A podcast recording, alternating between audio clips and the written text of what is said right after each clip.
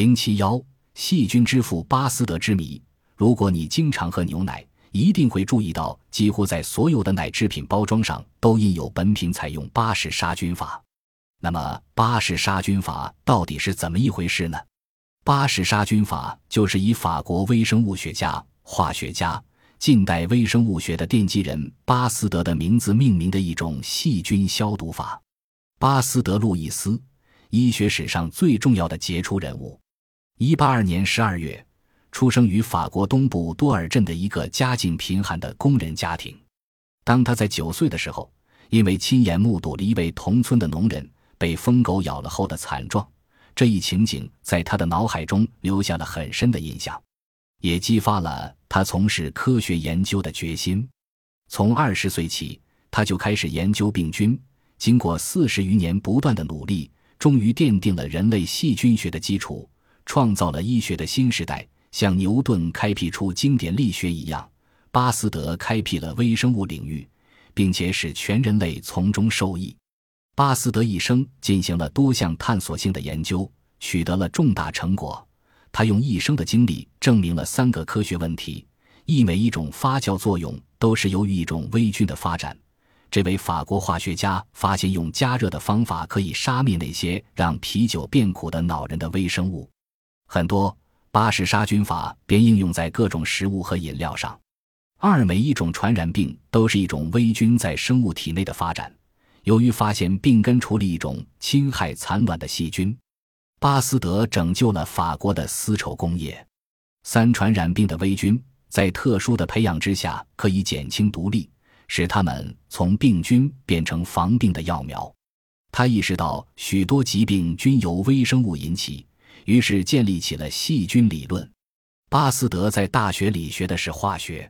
由于他不到三十岁变成了有名的化学家，法国里尔城的酒厂老板便要求他帮助解决葡萄酒和啤酒变酸的问题，希望巴斯德能在酒中加些化学药品来防止酒类变酸。巴斯德与众不同的地方是他善于利用显微镜观察，这是他在化学上有过前人没有的重要发现。所以在解决葡萄酒变酸问题时，他首先也是用显微镜观察葡萄酒，看看正常的和变酸的葡萄酒中究竟有什么不同。结果，巴斯德发现，正常的葡萄酒中只能看到一种又圆又大的酵母菌，变酸的酒中则还有另外一种又小又长的细菌。他把这种细菌放到没有变酸的葡萄酒中，葡萄酒就变酸了。于是，巴斯德向酿酒厂的老板们指出，只要把酿好的葡萄酒放在接近五十摄氏度的温度下加热并密封，葡萄酒便不会变酸。酿酒厂的老板们开始并不相信这个建议，巴斯德便在酒厂里做示范。他把几瓶葡萄酒分成两组，一组加热，另一组不加热，放置几个月后，当众开瓶品尝，结果加热过的葡萄酒依旧酒味芳醇。而没有加热的，却把人的牙都酸软了。从此以后，人们把这种采用不太高的温度加热杀死微生物的方法叫做巴斯德灭菌法。直到今天，我们每天食用的牛奶还是采用巴斯德灭菌法来保鲜的。现在，所有消毒牛奶瓶纸盖上面的“消毒”二字的西文 “pasteurized” 前半截就是巴斯德。牛奶不消毒，就有病菌在里头作怪。吃了会病会死，已经消毒就安全了。因为解决了葡萄酒变酸问题，巴斯德在法国的名声大振。正好这时，法国南部的丝绸工业遇到了很大的困难，因为用作原料的蚕茧大幅度减产。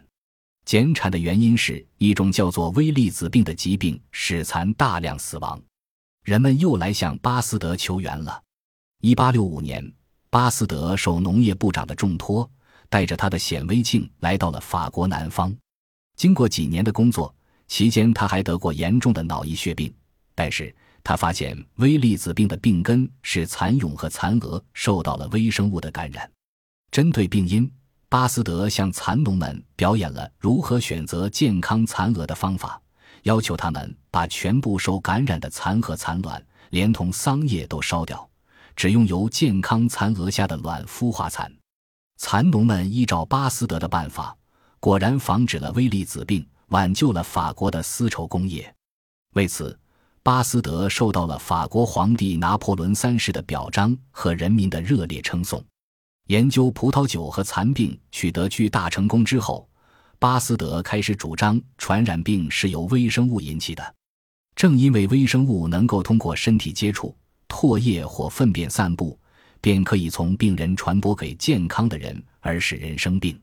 这种观点后来被许多医生的观察和治病经验证实了。其中，德国医生科赫和他的老师贡献最大。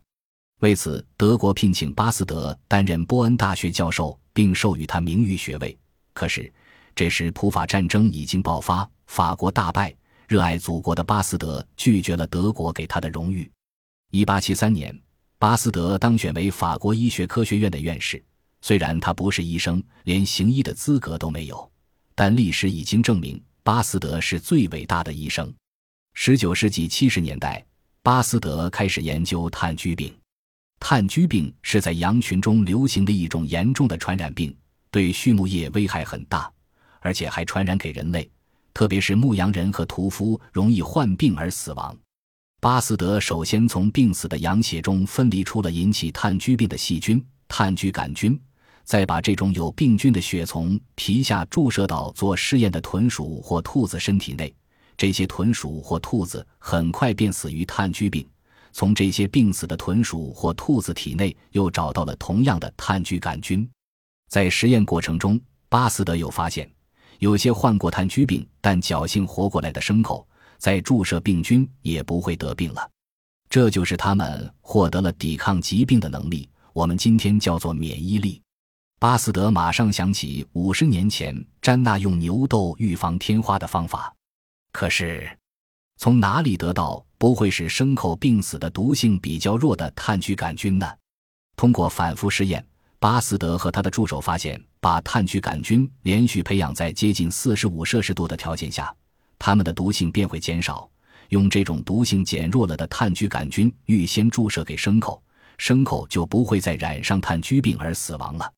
一八八一年，巴斯德在一个农场进行了公开的实验，一些羊注射了毒性减弱了的炭疽杆菌，另一些没有注射。